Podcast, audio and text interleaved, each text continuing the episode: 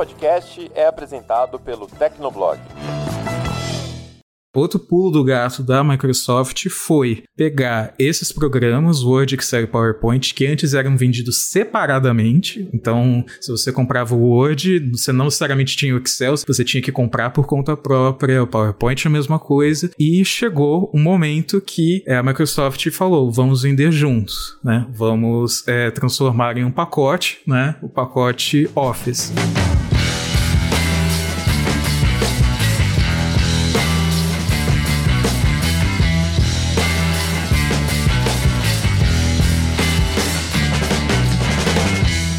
Ouvinte, seja bem-vindo. Está começando mais um episódio do Tecnocast. Eu sou o Thiago Mobilon. Eu sou o Paulo Riga. Eu sou o Felipe Ventura. E eu sou o Emerson Alecrim. Quase todo mundo já teve contato com algum programa do pacote Office, que é um dos produtos mais importantes da história da Microsoft. Porém, parece que essa marca está deixando de existir. No episódio de hoje, a gente relembra alguns momentos marcantes da história do Office e tenta entender o que acontece com a Microsoft na hora de dar nome para os seus produtos. Aguenta aí que a gente já começa.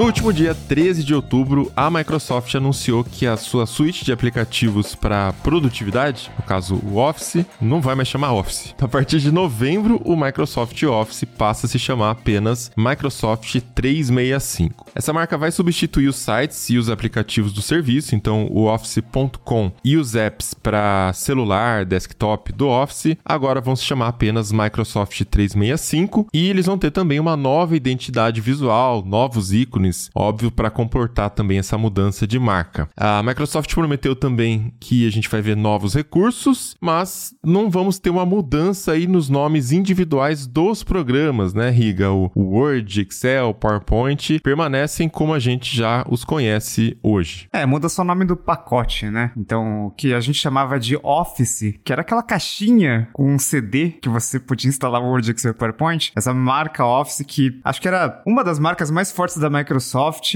com certeza bem próximo ali de Windows, né, em termos de força, em termos de reconhecimento. Acho que Office é, realmente era uma marca é, bem forte e é mais um caso parecido é, na tecnologia, né? A gente gravou recentemente o episódio do fim do Pentium, né, que pô, era praticamente sinônimo de processador, foi, né, ficando em segundo plano ali na Intel e acabou que perto de completar os 30 anos ali, a marca Pentium vai deixar de ser usada pelo menos nos notebooks e, sei lá, a marca Office talvez a gente gente nem, nem usasse mais tanto assim, né? E pode parecer estranho, né, a Microsoft abandonar uma marca tão conhecida, né, como Office, mas não é algo totalmente inesperado, né, porque o Microsoft 365 já existe faz um bom tempo e começou por causa do Office, né? Então, a Microsoft, ela não se dá bem com nomes e nomear produtos, acontece, é, mas nesse caso até que faz um pouco de sentido. Ó, pensa assim, em 2011, o Office 365 365 foi, foi lançado para cliente corporativo e a ideia era é, seguir um pouco a linha do que a Adobe estava fazendo de transformar o software em assinatura, porque a venda do software pronto,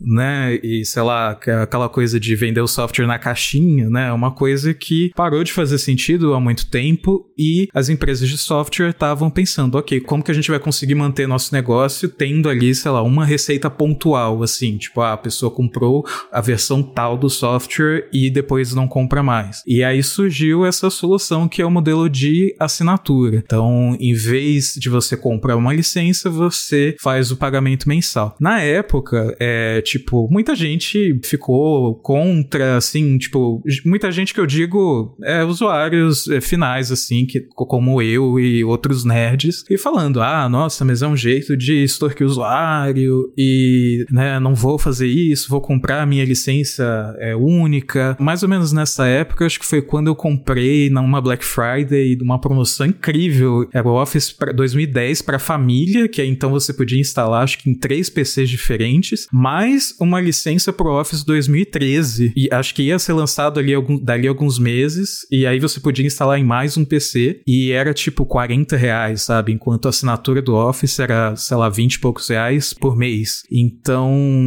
inicialmente ficou esse bafafá de, ah, é, software por assinatura, não devia, e não sei o que, não sei o que lá. Mas a Microsoft insistiu nesse modelo, como a Adobe fez, como outras empresas fizeram, e é uma coisa que ao longo do tempo foi fazendo mais sentido, né? Então, a venda de licenças do Office para o público, na época, né, começo dos anos 2010, ainda era muito importante. Com o passar do tempo, o mercado foi migrando para esse modelo de assinatura, passou cada vez mais a ser mais enfatizado. Sabe que lá para 2011, né, quando surgiu o Microsoft Office 365, né, depois que simplificou para Microsoft 365, eu participei do evento de lançamento. Teve um no Shopping Eldorado em São Paulo. Eu lembro que foi uma puta confusão na época, porque, mas como assim? O Office é, não vai mais ter em CD, né? A gente não vai mais poder comprar Office, agora é só assinatura, né? E naquela época ainda era o Office 365, ele era meio que uma versão bastante focada em empresas, assim, né? Então não era para consumidor final. Depois de um tempo foi expandindo e hoje o modelo de assinatura é, é, o principal, mas acho que a gente tinha muito aquela ideia de ser um software, né? Uma suíte de produtividade para, sei lá, fazer planilhas de contas básicas no Excel ou ficar fazendo trabalho de escola no Word, mas a verdade é que o Office ele foi durante muito tempo a galinha dos ovos de ouro ali da Microsoft, porque você tinha uma um Windows muito forte, mas o Office era aquele produto que um monte de empresa comprava. Tinha muita licença sendo comprada por governos, tanto que naquela briga Windows e Linux, o mais importante, na verdade, acabava sendo Office versus OpenOffice ou LibreOffice ou qualquer outra alternativa de código aberto, né? Isso pressionou a Microsoft ali para uh, eh, aderir a um padrão aberto no Office, né? Que era uma coisa pouco imaginável para uma empresa do tamanho da Microsoft na época, mas que Office sempre foi muito forte e, e esse negócio de transição pro 365, acho que criou uma confusão muito grande na época. Eu também tava nesse evento do lançamento do Office 365 e realmente tinha essa confusão, tinha essa desconfiança, né, de que tudo ia ficar pior ou que a Microsoft tava tentando ser ainda mais gananciosa. Esses pensamentos assim, né, que geralmente surgem quando há grandes mudanças. Mas no fundo, no fundo, essa ideia de oferecer o Office como um serviço de assinatura, inclusive para usuários domésticos, foi genial porque tornou a pirataria mais desinteressante, né? Você não tinha mais aquele trabalho de ficar buscando uma cópia pirata do Office, que era uma coisa que todo mundo fazia naquela época. Até porque o preço da licença do pacote era alto. Mesmo quando você comprava, é, não existia uma política de atualização. Ou seja, se você tinha o Office 2003, por exemplo, é, você só podia migrar pro Office 2007 comprando uma nova licença, né? Então isso meio que desestimulava a galera e, e você buscava por Office pirata na internet e depois buscava o cracker, né? A ferramenta lá para gerar um código, alguma forma de fazer o pacote funcionar. Então, quando surgiu a ideia do Office 365, a ideia realmente demorou para pegar, mas aí as pessoas começaram a ver que era interessante justamente pelo fator preço. Se você pegar, por exemplo, hoje, pega aí o Microsoft 365 Personal, que é o que eu uso, né? Que é para uma pessoa só. A assinatura na Microsoft custa 359 reais por ano, só que se você for num, num varejo da vida, um Magalu, umas Casas Bahia, etc., você acha esse mesmo pacote por menos de 100 reais, né? Então... Ou se você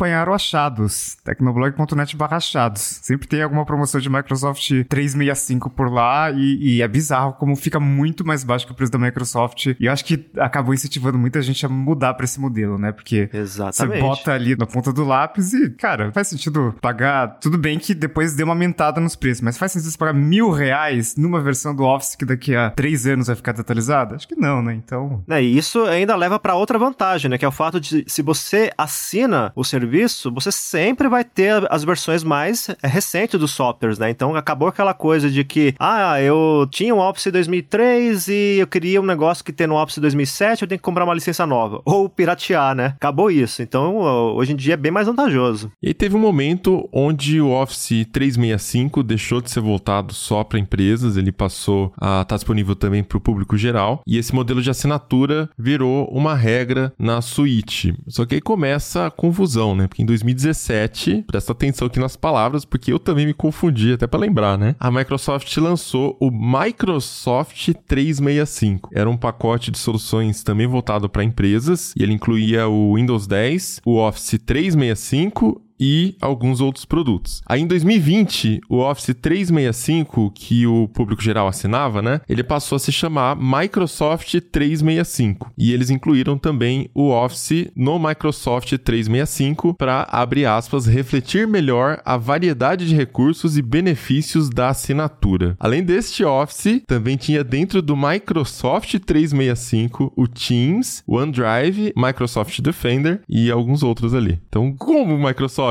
Não dá, né?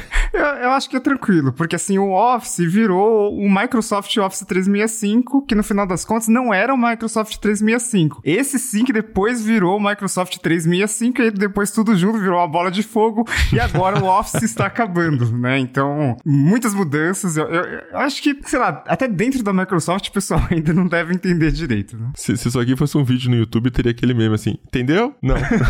e é estranho esse nome 365, né? Principalmente para um produto que, putz, a gente sabe que as empresas têm uma demanda, né? A, até porque hoje o Microsoft 365 ele inclui muitas outras coisas, tipo o Microsoft Teams, né? Que é um sistema de comunicação entre equipes ali, né? É totalmente para empresas aquilo ali. Mas 365 é, é um nome, sei lá, meio pouco inspirador, sabe? É meio coach, né? 365. Ele não funciona sozinho, né? Tanto que você entra no site da Microsoft, microsoft.com, e antes você tinha lá é, Office, Windows, Xbox, que são as marcas fortes, né? Hoje tem lá Microsoft, o primeiro item, Microsoft 365. Se botar só 365, ninguém vai entender, né? Então é, é uma coisa meio estranha, assim. Eu acho que se tem uma coisa que a Microsoft é péssima e que o Satya Nadella não conseguiu corrigir até hoje, foi a questão dos nomes. Antes era muito pior, mas para dar nome para produto, o pessoal da Microsoft precisa contratar gente nova. O MSN, que teve 30 mil nomes diferentes. Windows Live Messenger, Microsoft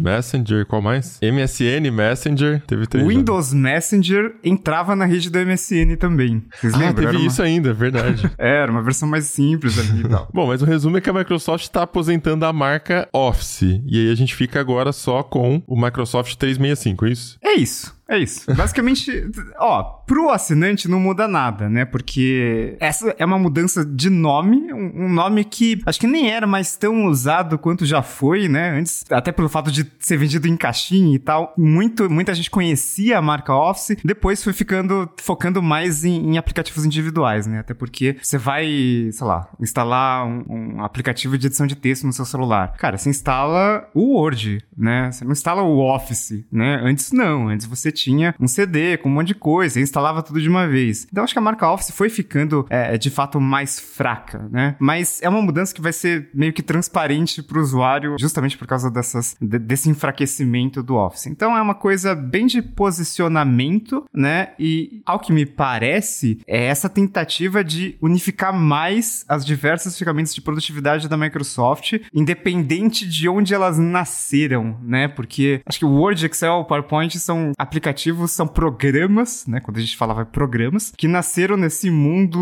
offline, assim, né? Nesse mundo, hum, sei lá, que me lembra uma coisa meio burocrática, assim. Enquanto que o Teams, por exemplo, já é uma coisa mais empresas que precisam de uma solução para se mover e para melhorar a comunicação interna e tudo mais, né? Então já é uma coisa totalmente online que, assim, não faz sentido. Parece que não encaixa tão bem com Word, Excel e PowerPoint naquele sentido que a gente pensava nos anos 2000, né? Então, é, agora, sob o mesmo guarda-chuva, sob o mesmo nome, fica tudo mais unificado, né? Olha, eu, assim, eu tenho minhas ressalvas com relação a essa mudança de nome, porque apesar de tudo, apesar de, do, do nome Office estar caindo em desuso e tudo mais, ele é tão popular que é meio que referência, é meio que um sinônimo para software de produtividade, para pacote de software de produtividade, né? Então por isso que eu tenho minhas, as minhas ressalvas quanto a essa mudança. Mas, eh, por outro lado, eu até entendo o que a Microsoft está fazendo, porque ali, ali por volta do dia 20 de outubro, a Microsoft divulgou um vídeo de mais ou menos um minuto que mostra que essa nova fase do, do Microsoft 365, eh, ela vai ter como foco um, um aplicativo único que vai funcionar como uma espécie de área de trabalho que dá acesso a todos os recursos do serviço. É tipo um hub, né? Então ali você vai poder, por exemplo, abrir documentos que você já usa, acessar templates, eh, ter acesso a calendário, fazer trabalho colaborativo, reuniões com outras pessoas e assim por por diante. É mais ou menos o que acontece atualmente, só que de uma maneira um pouco mais concentrada, de forma que você vai ter um ponto de partida para ter acesso a essas tarefas. Então dá para entender o que a Microsoft está tentando fazer. É meio que ela está tentando vender o serviço como um conjunto de ferramentas de fato, porque até então o Office 365 ou o Microsoft 365 era nada menos do que um pacote Office complementado com algumas ferramentas, né? O Teams, o OneDrive e assim por diante. Então o foco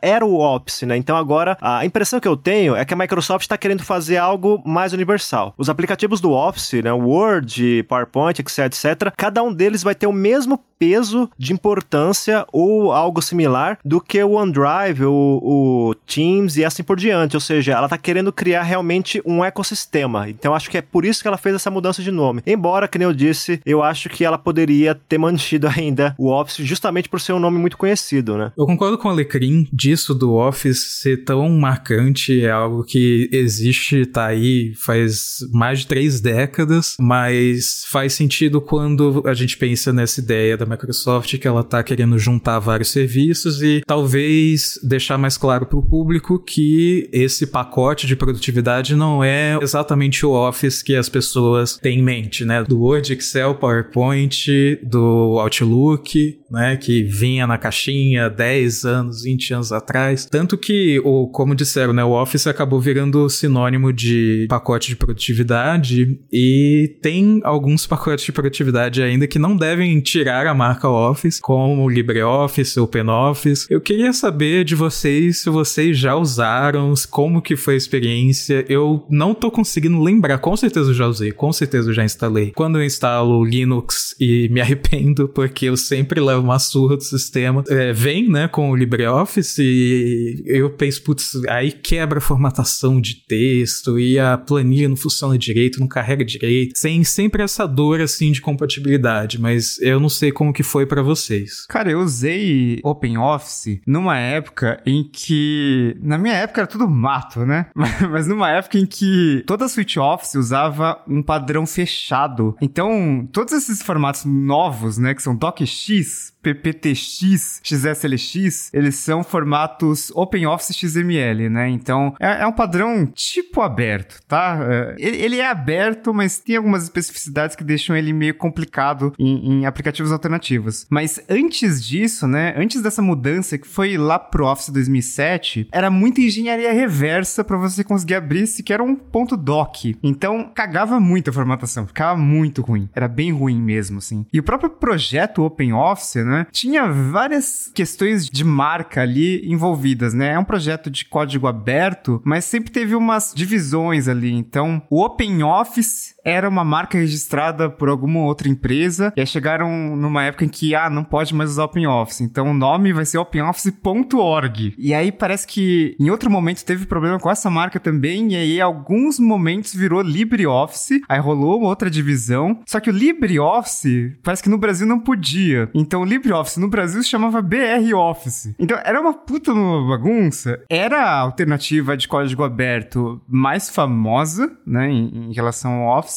mas era complicado, assim. Tanto os problemas de marca, né? Mas principalmente de incompatibilidade com formatos, né? Tudo bem que, beleza, a Microsoft adotou um padrão aberto, mas até todo mundo migrar, cara, até hoje eu baixo arquivos .doc, bicho, então, assim, 10 anos depois, 15 anos depois, então é realmente complicado ter um padrão fechado muito dominante. É, eu já testo o LibreOffice, até porque geralmente é, eu escrevo sobre ele sempre que tem uma versão nova. Ah, geralmente a cada seis meses surge uma versão nova do LibreOffice. E aí eu aproveito, obviamente, para testar também, né? E assim, o que eu posso dizer é que, em comparação a cerca de 10 anos, melhorou muito, sabe? Essa coisa de quebra de formatação, ou então de você abrir, por exemplo, no Calc, um arquivo do Excel e aí ter fórmula quebrada, isso acontece ainda, mas é bem raro. Então eu diria que a maior parte desse problema foi resolvida. Só que tem um detalhe: vocês podem observar que sempre que surge uma versão nova do, do LibreOffice, eles estão lá ressaltando em, em algum momento, em algum ponto da, do anúncio oficial que melhoraram o suporte aos arquivos do Microsoft Office. E por que isso? Porque esse ainda continua sendo um trabalho em andamento, assim, não chega a ser 100% compatível, sabe? Então eles estão sempre assim fazendo um trabalho trabalho que uh, aparentemente eles estão no escuro, sabe? É, apesar de ter alguma compatibilidade é, aberta dos formatos do Office, é difícil falar de um, de um padrão que funcione com 100% de compatibilidade, porque é, a Microsoft ainda tem aquelas coisas, que nem o Riga ressaltou, tem algumas coisas que são delas, sabe? E que não são necessariamente abertas. Então, por exemplo, quando foi lançado o LibreOffice 7.4 ou 7.3, não lembro exatamente, os desenvolvedores reclamaram que a Microsoft é, seguia um padrão ISO de 2008 que dificultava a compatibilidade total dos arquivos feitos no LibreOffice e vice-versa. E o LibreOffice, ele tem um formato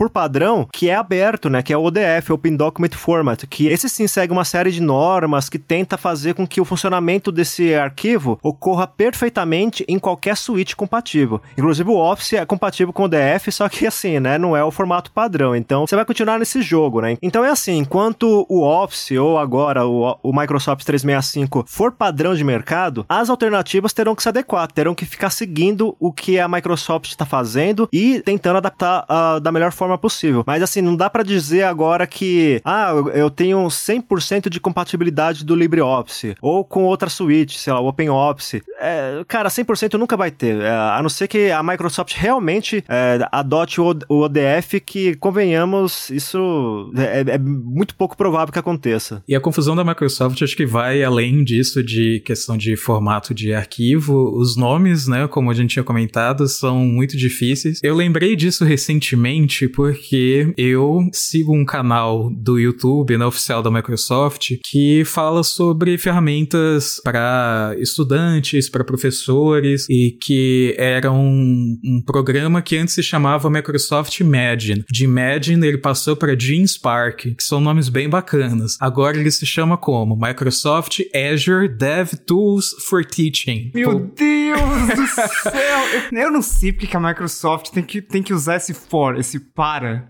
Cara, por que para no nome do produto, sabe? Windows 3.1 11 for Workgroups. Pra que colocar essa parte final, sabe? É muito, é muito ruim, bicho. E assim, é um problema antigo. Eu é, achei um artigo de 2007 da CNET falando sobre esse problema em que um executivo é, mais ou menos explicava por que, que os nomes que a Microsoft carava para os produtos eram tão ruins. Então ele falou, tem muitos profissionais de marketing na empresa. Eles estão em vários níveis de sofisticação quando se trata de pensar sobre nomes. Então, acho que basicamente tem muita gente aqui que não, não sabe direito, mas né, é o que tem, sabe? A minha impressão é que os engenheiros fazem o produto lá, e aí quando passa por marketing, sei lá, o produto já tá tão quase pronto para ser lançado que, ah, lança assim mesmo, sabe? O pessoal desiste, porque em alguns momentos deu certo, do tipo, entre aspas. Vocês lembram do Microsoft Silverlight, que era aquela hum. alternativa ali para matar o Flash e tal? No final é. das contas, os dois morreram, né? Mas ele poderia ter sido lançado com o codinome. E esse, esse codinome acabou sendo usado em alguns momentos. Mas o Silverlight se chamava Windows Presentation Foundation Everywhere, ou seja, WPFE. Mas virou Silverlight. Felizmente inventaram um nome legal e tal. A Microsoft, a, às vezes, ela, ela consegue, assim. Tipo, ela junta duas palavras, assim, numa só e acaba formando um produto legal. Tipo, Dream Spark era um, era um nome que eu gostava bastante. Agora, eu, eu não sei. Parece que eles têm essa necessidade também de tentar fortalecer uma marca marca matando outra, sabe? Então, na certa, quiseram fortalecer. Ah, faz parte do Azure. Então, coloca Azure for alguma coisa e pronto, resolve. E voltando ao tema do Office, teve também uma complicação de nome lá em 2006 que a Microsoft inventou. Em vez de chamar o Office 2007 por esse nome, ela começou a chamar ele de Microsoft Office System 2007. Virou um sistema operacional. Por que, que você está chamando agora o Office de sistema? Né? Então, a Microsoft na época tentou explicar qual era o motivo, mas ninguém conseguiu entender. Ficou esse sistema aí no final, até que uma hora eles falaram: ai, tá bom, vai. Vocês venceram, nem a gente conseguiu entender esse negócio. Chama de Office 2007 mesmo, mas é, é uma coisa que é um desafio para Microsoft até hoje. É porque parece que quando o nome do produto é muito pequeno, eles se sentem meio, ah, isso aqui faz pouca coisa, né? Então coloca mais outra coisa aqui. Tipo o Windows Phone 7, 7, né, a, a geração Windows Phone 7 chamava Windows Phone 7 Series. E aí depois tinha o Windows Phone 7 Series 7.1, 7.5 e tal. E o Windows já foi muito pior, né? Tinha Windows Vista Ultimate Edition, Windows Vista Home Business Edition. Que Home Business? Eu nem lembro se era esse o nome, mas nem faz sentido. E tinha, sei lá, Windows XP PC Tablet Edition, sabe? Umas, umas coisas muito ridículas. Então, realmente, se a gente fizer um Tecnocast só sobre nomes ruins da Microsoft, acho que dá umas três horas. Vamos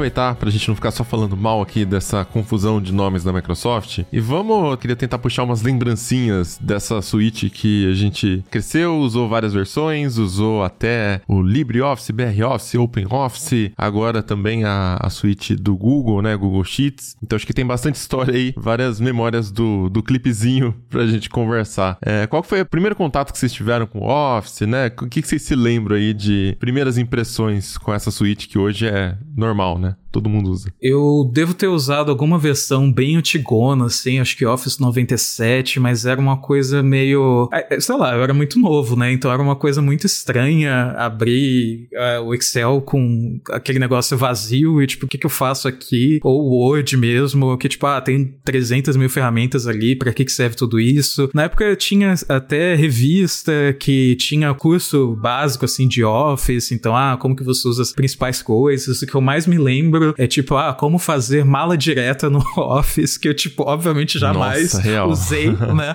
Mas, tipo, como fazer mala direta, como fazer é, etiqueta, tipo, para colocar em carta, sabe? Tipo, que é o remetente destinatário, coisas assim, super modernas, super futuristas. É, eu usei isso bastante na época que eu trabalhava na gráfica, que eu era arte finalista. Então, vira e mexe vinha um negócio de mala direta, de etiqueta. A gente prestava serviço na época para rede Accor de hotéis aqui da região de Campinas. Então, Ibis, Formula, Formula One, né? Que não tem mais a marca. Mas era o maior cliente da gráfica. E vira e mexe, eles mandavam um trampo. Era sempre, sei lá, na quinta-feira. E era um volume gigantesco de material que eles mandavam para fazer. E tinha que entregar na sexta-feira à noite, porque no sábado de manhã eles tinham que estar tá com esse material nos hotéis para fazer treinamento, sei lá mais o que. E eu lembro que era uma loucura, porque eu trabalhava como um escravo, ganhava 200 reais por mês para trabalhar das 8 da manhã até a hora que Deus quiser, quando chegava pedido da cor, sabe? E a mulher não tava nem aí, ela ia embora, eu ficava sozinho lá até de noite, faltava da aula, eu tinha, tava no terceiro colegial na época. Enfim, eu só me lembro da loucura de me sentir um polvo controlando dois computadores e quatro impressoras. Eram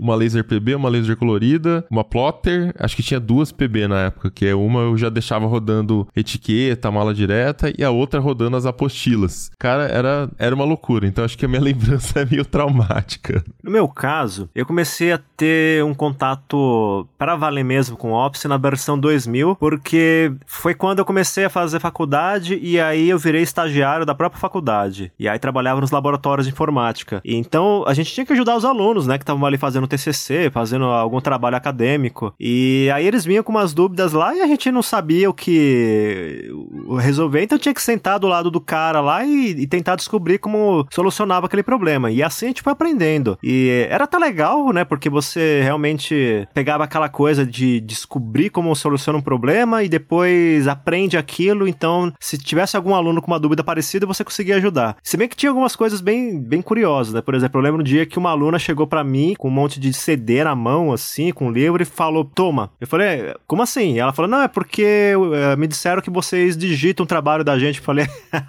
Vai nessa, né?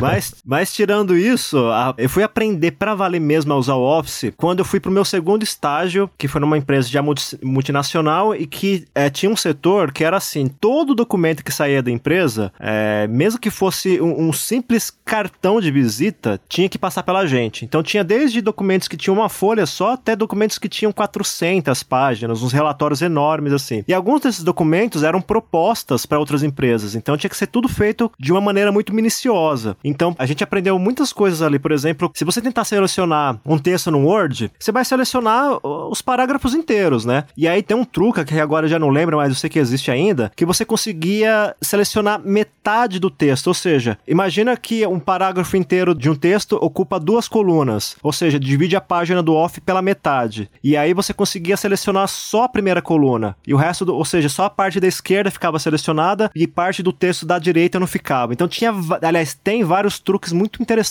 pro Office. E aí eu comecei a aprender nessa empresa. E aí já era o Office é, 2003, que já tinha uma, um design, né, um visual mais bem integrado com o Windows XP. Então era bem interessante. E aí depois teve em 2006 ah, é por volta de 2006, 2007, teve o Office 2007 que trouxe aquela interface Ribbon, né? Acho que todo mundo vai lembrar que ela existe até hoje, ela, ela meio que está inserida ainda não só no Office, mas como em outros produtos da Microsoft, incluindo o explorador de arquivos, porque ela substitui aquelas barras de botões por alguns botões mais largos e que são dinâmicos, ou seja, que eles mudam de acordo com o que você está fazendo naquele momento, assim. Eu lembro que muita gente reclamou dessa interface Ribbon, é, o pessoal achava que tinha que reaprender aprender a usar o Office, tinha esse nível de drama, eu lembro bem. Mas no fim das contas, é, ele era mais intuitivo, assim. Então, passada ali a primeira semana, que você tava se adaptando, depois você pegava o jeito e ia embora. Então, o primeiro contato que eu tive foi com o Office 2000. O que eu aprendi a utilizar para valer mesmo foi o Office 2003. E aí, a versão que eu mais gostei, justamente por essa mudança de interface, foi o Office 2007, que aí continua mais ou menos no mesmo padrão até hoje. Mas você gostou do 2007 à primeira vista ou você aprendeu a aceitar não, ele com o não. Ah, não, tá. não tinha. Na primeira. Acho que a primeira vez ninguém é, a, a, curtia. É, é, aquele tipo de mudança que é, é, um negócio tão novo que vem na sua cabeça realmente que você vai ter que reaprender a usar o negócio. Então eu tava com essa coisa na mente também. Pensava, cara, eu vou ter que buscar tutoriais na internet pra usar esse negócio aqui. Mas logo depois que você começa a usar, eu acho que ali pelo terceiro, quatro, quarto dia eu já tava me adaptando à ideia e aí foi de boa. Mas no começo foi bem, eu resisti à ideia assim, não vou, não vou negar, não. É, eu presenciei algumas mudanças muito visuais no Office, né? Porque eu tive contato ali com o Office XP e de vez em quando apareciam uns Office 2007 ou 2000, né? Porque Office era caro e o pessoal não atualizava com tanta frequência, né? Então, quando eu tava no computador que, é, especialmente, sei lá, computador da escola ou computador de algum parente, geralmente era um Office velhão, assim, né? E, então, era uma interface diferente. No 2003, teve aquela mudança em que eles é, colocaram um monte de azul na interface, né? Acho que tinha até como você mudar para verde ou cinza, seguindo o padrão do XP, né, que tinha sistemas verde e cinza também. E o 2003 foi o que eu mais usei, né, durante um bom tempo, até porque o Office seguinte, ele tinha uma rejeição muito grande, especialmente no começo. Então, as empresas, as escolas e os consumidores no geral não atualizaram tão rápido pro 2007. Então, e o 2003 acabou sendo aquela versão meio que tipo o Windows XP dos, dos Offices, né? Porque é aquela versão que acho que muita gente lembra, muita gente acabou usando e tal. É uma versão que ficou durante muito tempo é, é sendo usada. O 2007, eu achei ele bem interessante quando eu instalei o beta dele pela primeira vez. Porque ele era pesado pra cacete e a interface dele era uma coisa muito diferente, assim. Porque mudou basicamente tudo. Porque antes, o que que era qualquer qualquer programa de Windows, né? E Office, até pela complexidade, pelos inúmeros recursos, como é que funcionava? Você tinha ali a barra de menus, normal, né? Arquivo, editar, visualizar e tal, né? Aí embaixo você tinha um monte de barrinhas de ferramentas, só com ícones, né? Tipo negrito itálico, centralizar, essas coisas mais usadas, e logo embaixo você tinha o conteúdo onde você deveria trabalhar, né? Navegador, durante muito tempo, foi assim, né? Você tinha a barra de menus, aí você tem um, um monte de toolbar ali, e aí depois só o conteúdo. E aí quando veio o Ribbon, que muita gente detestou, inclusive eu achei meio, putz, tá meio complexo, tá meio pesado aqui, onde que acha as coisas aqui agora, né? Quando surgiu isso, eu não gostei, mas depois, putz, caraca, agora você consegue explorar muito melhor todos os recursos, porque antes tudo ficava escondido naquelas inúmeras opções das barras de menus. Então você tinha que entender, sei lá, o que, que significa um, um, um termo exportar macro, não sei. E aí depois com o Ribbon, até pelo fato de a barra é, poder ser ocultada e poder aparecer quando, quando precisar e de depois ela começou a ficar mais contextual, né? Então, se você tá editando um certo tipo de conteúdo, o Ribbon muda ali e tal. Eu, eu acho que eu passei a ter acesso, ou pelo menos a poder explorar muito melhor todos os outros recursos ali do Office. Então ficou uma coisa mais intuitiva, sabe? Sem aquela necessidade tão grande de ter o curso do pacote Office, né? Porque tudo estava escondido. Então, no máximo, no máximo você tinha aquela coisa incrível chamada clip, que você editava uma pergunta e ele nunca respondia direito e para achar um recurso. Mas é, era uma coisa muito mais complicada, né? Coisa de gente que sabe mexer em computador. Com o Ribbon, acho que ficou muito mais fácil. Tanto é que é, foi uma época em que a Microsoft ditou uma tendência de design, né? Porque hoje a gente tem algumas é, empresas na cabeça, quando a gente pensa em empresas que criam tendências de design, e a Microsoft não é uma delas. Mas naquela época, acho que a Microsoft mudou muita coisa. Tinha uma época que, pô, até desfragmentador de disco tinha interface Ribbon. Cara, o que, que você precisa de dessa interface que se beneficia beneficia de inúmeros recursos num desfragmentador de disco, sabe? Tipo, tem gente que tá ouvindo o Tecnocast e nem sabe pra que, serve um desfragmentador de disco, né? Porque não precisa mais, faz muito tempo. Hoje você coloca um SSD e pronto, resolveu. Mas é, foi uma época em que mudou muita coisa, assim. Todas as interfaces mudaram bastante no Windows. Assim, eu fui meio que fã do Ribbon desde o começo, mas porque também eu não usava é, o Office tanto, assim, o tempo todo, né? Então, quando chegou, assim, já com essa interface, eu falei, nossa, excelente, eu ainda acompanhei, sei lá, uh, os motivos que a Microsoft usou esse design diferente, que acabou entrando para vários aplicativos do Windows mesmo. É uma interface que acaba ficando mais é, adequada para toque, né? Porque em vez de você ter é, as opções bem pequenininhas em menus, você tem ícones, é mais visual e você consegue tocar mais fácil, etc. Mas com certeza teve aí uma reação negativa. É, e como eu disse, o Ribbon começou a aparecer em alguns aplicativos do Windows Windows, como o Paint e o WordPad. E parece que até aí teve é, dor de cabeça, teve gente reclamando. Teve dor de cabeça e gente reclamando porque não gostava do Ribbon, né? E, tipo, nossa, mas mudou tudo, agora não consigo achar nada, né? Essas coisas de gente velha que a gente tem de vez em quando. Pô, mudou tudo, que bosta. Agora que eu tava aprendendo a usar, me mudaram tudo, né? Ah, então tinha essa rejeição. E aí tinha a galera jovem, né? Que já meio que nasceu nessa transição de Ribbon. E essa galera tava extremamente empolgada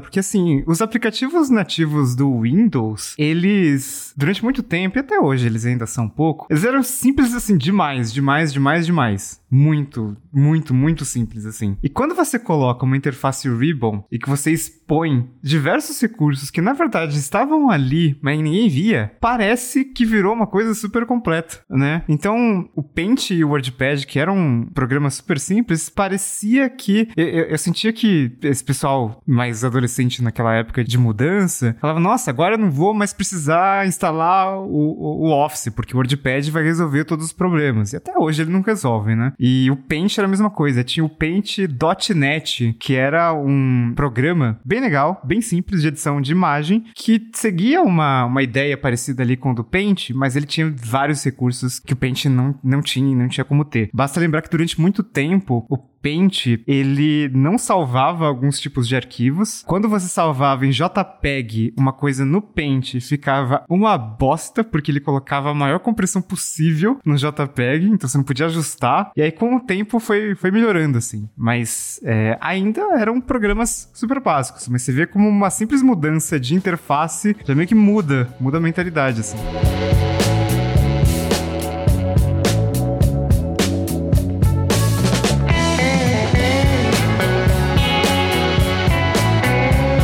Mas aí reparem que a gente tá falando de suítes, né? Que até o que foi falado aqui no começo da pauta, que os aplicativos continuam com o mesmo nome, no caso do Office. Só o nome da suíte que muda. Só que houve uma época onde não tinha nem isso de suíte. A gente baixava e ou comprava, no caso CD, e o disquete, né, Alecrim? Sei lá qual que é o nível aí, e usava um programa apenas. Qual foi essa experiência que você teve, Alecrim? É, então, eh, teve alguns episódios aqui do, do Tecnocast que a gente falou sobre, por exemplo, você ir na banca, aí você comprava uma revista de informática, aí vinha um CD com jogos e aplicativos. E ali por volta de 98, 98 até os anos 2000, que foi quando eu tive computador em casa pela primeira vez, a gente não tinha uma internet rápida, né? Era tudo aquela. Era tudo conexão de escada que funcionava bem mal. E, e além de ser lenta, quando funcionava bem. Então você tinha. Dependia de, de ir na banca e, e comprar software. Ou então você ia numa loja e pagava uma fortuna. E aí eu lembro que numa vez eu fui comprar uma das, dessas revistas que vinha com CD e tinha lá o Lotus 123 que era já um concorrente do Office, né? Com editor de texto, com planilhas e tudo mais. E eu achei bem interessante, porque, embora naquela época eu tivesse um contato muito raso com o Office, o Lotus 123 tinha uma interface parecida, então dava para você usar aquilo como uma alternativa real. E era interessante, né? Porque você conseguia fazer de tudo, né? Conseguia fazer texto, conseguia imprimir, conseguia colocar imagem, etc. Até que chegou um dia que eu acho que eu fui pra escola, aí tinha que levar um trabalho pronto, porque era para imprimir, alguma coisa assim. E aí eu peguei o arquivo, do, era um, arquivo de texto, levei acho que até no, nos famosos disquetes, né? Que a turma, os jovens de hoje entendem como um ícone de salvar, mas eu cheguei a usar disquete. Não, peraí, peraí. Os jovens nem sabem o que é um ícone de salvar, porque os aplicativos novos Salva não automaticamente. Esse ícone. É, sempre tá salvo. Automático. Mas enfim, saibam, você que é jovem, saiba que existia uma mídia chamada disquete que tinha 1,4 megabyte de tamanho. e eu levei esse esse, esse disquete pra escola e lá usava o Office. E, bom, não abriu, né? Obviamente, porque o formato de, de arquivo era diferente. Então foi acho que a primeira vez que caiu a ficha de que é, se você estivesse usando um software, você só conseguiria abrir um arquivo resultante daquele software no mesmo software. Você não conseguia abrir num, num software alternativo. Então os problemas começaram aí, né? Mas o, o, o Lotus 123 era interessante porque ele, ele já é da década de 80 e por muito tempo ele foi usado inclusive inclusive, empresas. Eu lembro, inclusive, que tinha. Eu cheguei a ver alguma coisa de, de algum filme antigo, assim, que você... eu consegui ver que tinha um cara lá que tava usando o, o Lotus 123, de tão antigo que ele era. Só que aí, obviamente, né, a Microsoft fez o, o Office bingar, e aí o, o Lotus 123 foi caindo, né? É, até que acho que em 2006, se eu não me engano, aí encerraram ele de vez. Mas era interessante que esse lance de revista, por exemplo, era assim: você tinha a versão. Eles lançavam uma versão nova, e aí a versão antiga eles liberavam ou por um preço muito baixo, ou para comprar em revista mesmo, que foi que que eu fiz, né? Que não era só no Brasil que tinha isso, em vários lugares você conseguia comprar o, o, o Lotus 123, é, comprar, entre aspas, de graça, porque ele vinha como um brinde de uma revista, né? Então foi a minha, minha primeira experiência com um software que não era só da Microsoft para produtividade, né? Foi bem interessante. Só uma pena que o projeto não vingou, então a Microsoft reina soberana na parte de, de software pago, né? Para quem quiser, obviamente, gratuitos, tem o, o LibreOffice, OpenOffice, que nem a gente já falou. O Alecrim falou aí do Lotus 123, eu lembro também de ter instalado no meu computador da Itautec de 1900 e bolinha, é, porque veio com alguma revista de informática, da época que a gente usava a palavra informática, e outro programa que concorria bastante com é, os da Microsoft era o WordPerfect. Ele tinha sido lançado na década de 80, né? E ele ganhou bastante espaço nessa época, até que o Word chegou e tomou bastante espaço dele, porque o Word era pensado para mouse. O Word era um programa que você conseguia usar com mais facilidade com o mouse. O Word Perfect não. Ele era um programa que era pensado para comandos é, de teclado. Então, à medida que os PCs foram evoluindo para incluir incluir trackball, mouse, etc., de ter o controle ali mais preciso do usuário, não só depender de comando, de lembrar comando, né? A Microsoft saiu na frente. Então a gente estava falando até de, né, da Microsoft digitar questão de design, né? E design aí é a soma de forma e utilidade, né? Forma e função. E o Word conseguiu crescer bastante em cima disso, né? Como é, em relação a concorrentes. Outro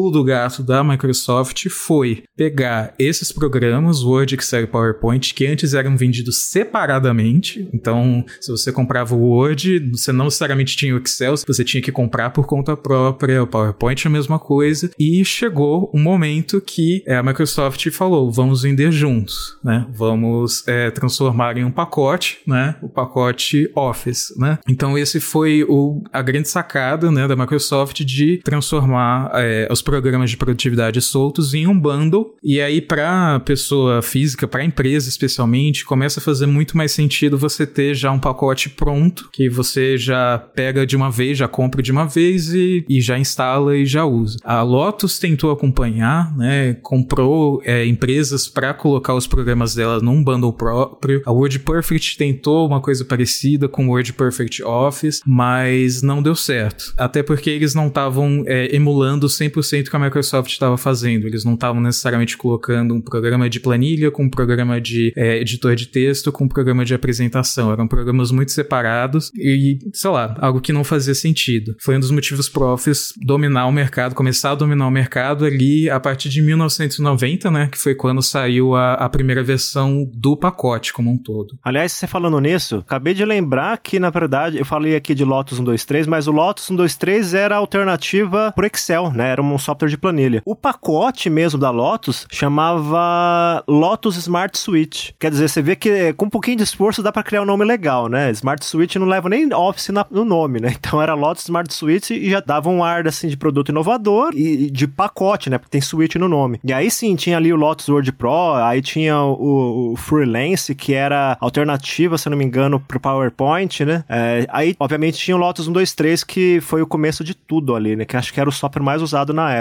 Mas realmente, esse negócio de pacote no começo não existia, né? A ideia foi de criar um bundle, assim, de criar um, uma suite de fato. Foi aparecer bem depois e foi aquele tipo de ideia que pegou, né? Porque hoje já é um pouco difícil de, você pensar em, em, ah, eu vou comprar só um editor de texto, né? A não ser que você faça alguma coisa muito específica, por exemplo. Para trabalhar aqui no Tecnoblog, eu uso o Typora, que é um software, é, é, um editor de texto simples, né? Mas não tem nada a ver com Word. É mais para você ter um texto, uma ferramenta para publicar direto na web de maneira mais fácil. E, e é o que eu falei. Hoje pensar em comprar algum software de produtividade que não faça parte de um pacote é, é, é possível, claro, mas assim não é uma ideia que a gente absorve tão bem, né? Eu achei que vocês tiveram uma visão bem econômica e acadêmica sobre o sucesso do Office, mas na verdade eu discordo porque todo mundo que tem a minha idade e que fez trabalho de escola nos anos 2000 sabe que o, o maior motivo de Office ter feito sucesso foi um recurso chamado Word Art. Todo mundo fazia capas de trabalho com Word Art. Eu acho que as pessoas, as pessoas que estão nos ouvindo, talvez parte delas nem saibam o que, que é isso, mas tem até uma conta no Twitter, é Word Art com dois T's no final, que ilustra o que, que era essa desgraça. Todo mundo, quando fazia trabalho no computador, no Word, usava esse troço. E era basicamente você digitava um texto e o Word transformava aquilo numa coisa visualmente mais é, impactante. Só que de uma forma meio brega, né? Que hoje olhando para trás era, era, bem ridículo, mas na época, nossa e tal, né? Porque você tinha, você, você digitava sei lá, funerária Uhu. E aí é, ele colocava é, um negócio azul brilhando com degradê com umas ondinhas, assim, sabe? E que não tinha absolutamente nada a ver. Daí você trocava aquilo ali pra Comic Sans e virava uma puta festa. Ou você digitava alguma coisa super séria e colocava um word art de arco-íris, assim. Então era, era, era, uma coisa que assim, não fazia o menor sentido, mas todo mundo usava. E eu acho que ajudou muito a popularizar todo o pacote eh, para pessoas normais, assim, né? Pra pessoas pessoas que é, usavam isso para trabalhos de escola. Eu já vi alguns documentos meio profissionais, se é que se pode classificá-los assim, com word art na capa. Não, cara, você recupera uma memória que pelo amor de Deus, cara, era isso, realmente. Para quem não tá sabendo o que a gente tá falando, vai no Google e coloca word art e aí usa o Google para buscar imagens. Você vai ver que, que coisa linda era aquilo. É, eu lembro até que, inclusive, eu cheguei a fazer um trabalho que eu fiz em casa com a capa, né? Era sempre a capa que você tinha word art. E aí eu levei pra escola porque lá tinha que imprimir. E aí acho que a impressora que a gente usava lá era. tava sem tinta, tava quebrada, alguma coisa assim. E aí eu imprimi numa impressora, outra impressora que tinha lá, que era uma impressora matricial, né? Aquela que só usa usa uma fita, né? Que tem uma lógica parecida com a de uma máquina de escrever. Então a resolução fica bem baixa, né? E eu imprimi aquela maravilha feito no Word Art e numa impressora matricial. Eu devia ter guardado aquele trabalho, porque foi um marco na minha história. E uma curiosidade do Word Art é que ele foi criado é, em parte por um executivo que, sei lá, quem tá aí acompanhando tecnologia há mais tempo deve lembrar, o Scott Forstall, que ele foi o vice-presidente sênior do iOS foi até ele? 2012. Ele é um dos co-criadores do Word Art. Gente! Então, impressionante, essa... né? Só tô embasbacado com essa informação agora. Uma das versões que eu mais me lembro, né, do Office é a 2007 por causa do Ribbon, mas ao longo dos anos começou a ficar mais difícil até para a Microsoft justificar por que, que as pessoas tinham que comprar mais uma versão do Office, porque tipo, que mais outro recurso que a pessoa poderia querer, sabe? Que recurso que ela não tinha inventado que seria realmente útil, porque no caso do Ribbon, né, realmente é muito útil você ter acesso mais facilitado para diversos recursos que antes ficavam meio escondidos ali em, em, menu. As novidades do Office 2010, 2013 já foram bem menores, né? O 2013 foi quando lançou também o Office 365, né? E aí tinha essa pegada de trabalhar com nuvem, que é uma interface um pouco mais fácil de entender, mas foi só no Office 2016 que trouxe o recurso de criar, de editar, de salvar arquivos é, na nuvem direto do desktop. Então, essa integração com OneDrive, SkyDrive, etc., só começou ali bem forte no Office 2016. Então, até ali teve um, um motivo para comprar, né? Especialmente se a pessoa, sei lá, tá procurando uma alternativa com mais recursos pro Google Docs, por exemplo, né? Mas ali para frente também começou a ter uh, muito pouquinha coisa, então o Office 2019 mal tem um changelog assim, então tem coisas tipo, ah, suporte a escrever com caneta, o Word com suporte a LaTeX, que quem faz trabalho acadêmico conhece, e no PowerPoint tem um recurso muito legal, assim, que eu já vi um monte de TikTok, assim, porque tem muita pessoa descobrindo ainda hoje, né, que é o recurso Morph, é transformar, que é basicamente uma transição entre os slides com objetos 3D. Então, os objetos 3D vão se movendo, né, tipo, vão girando ou fazendo zoom, e aí você consegue fazer uma apresentação que parece muito, muito mais profissional. Então, é um recurso que inicialmente chegou pro Office 365 e depois foi para a versão 2019, que é a, sei lá, de caixinha, entre aspas, né? Que é aquela que você pode comprar licença sem assinatura. Mas ainda assim são coisas muito pequenininhas. A versão de 2021, pior ainda, né? Que tipo, a quantidade de recursos de mudanças é muito pequena e ainda por cima a Microsoft vem reduzindo o tempo de suporte dessas versões. Então o Office 2019 ele tem dois anos de suporte estendido, quer dizer, não vai receber novo recurso, mas recebe atualização de segurança. O 2021 menos ainda, são cinco anos e depois tchau, sabe? A partir de 2026 pare de usar que a Microsoft queria saber dele. Então é, isso é um dos motivos para a gente ter a Microsoft migrando para o sistema de assinatura, né? Que é tipo não precisa ficar convencendo você a comprar uma nova versão porque você está sempre com a versão mais atualizada, com o máximo de recursos e é uma resposta é, um pouco mais à altura, né, de concorrentes como o Google Docs, porque, ok, Google Docs não tem a mesma quantidade de recursos do Office, mas as pessoas precisam de todos os recursos do Office, né? Então o Google Docs que tá aí há mais de 10 anos está fazendo a Microsoft trabalhar pelo dinheiro de quem tá querendo comprar o Office, né? É isso, porque hoje em dia a maioria das coisas que você precisa fazer, você consegue fazer de graça num, num Google Drive da vida, né? No Sheets, no, no próprio Doc ali. E a própria Apple também, para quem utiliza, aí é bem limitado no Brasil, mas para quem utiliza o ecossistema dela tem acesso à suíte dela, que o Riga ama de paixão, é a preferida da vida dele, mas o, Opa, o Office acaba. Com certeza. ficando para um público mais avançado mesmo, que são pessoas tipo o Felipe Ventura aqui, que é o, cara das planilhas do Tecnoblog. Se a gente precisa de uma função, alguma coisa, é atrás dele que a gente vai para perguntar como é que faz. E o Google Docs, além de oferecer, tipo, o essencial do que o Word, Excel, etc. oferecem, mais de graça, né, ainda tem aquilo que a Microsoft demora muito tempo para é, chegar, que é a integração com a nuvem, de tipo, ah, eu preciso salvar esse documento não. Ele já salva sozinho. Então, inicialmente ele não foi um sucesso, né? Mas à medida que o Google foi se focando na G Suite, que virou alguma coisa, que virou Workspace, eu esqueço o nome, como é um pacote essencial para empresas, né? E é onde o Google consegue bastante é, receita, faturamento, o Google Docs continuou a se desenvolver. E é uma coisa interessante que o Office, ele, o pacote Office começou lá em 1990, os programas um pouco antes, nos anos 80, e o Office Office foi crescendo à medida que o mercado de PCs foi crescendo, né? Então, é, o sucesso do Office tem a ver aí também com a popularização dos computadores de computadores com Windows, né? Enquanto isso, o Google Docs é relacionado com a inclusão digital de uso de internet, né? Então, quanto mais pessoas tinham acesso à internet, as pessoas viam, ah, puxa, eu preciso fazer um documento que pareça profissional, mesmo que não tenha Word Art, vou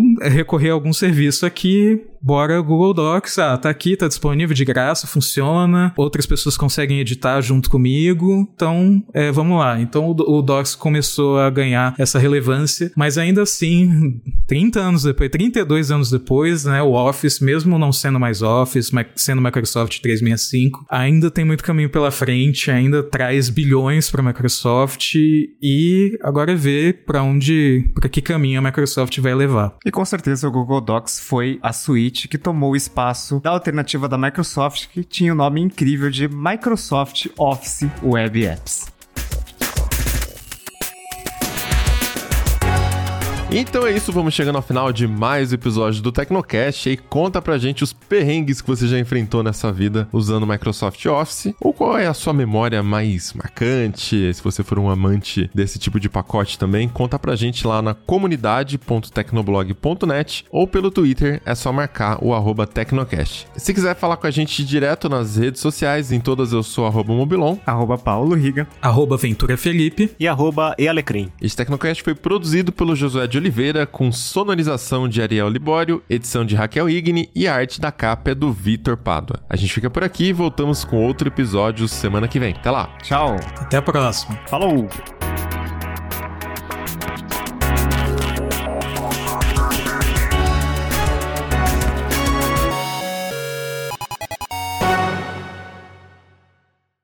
Daí você trocava aquilo ali pra Comic Sans e virava uma puta festa, ou você editava.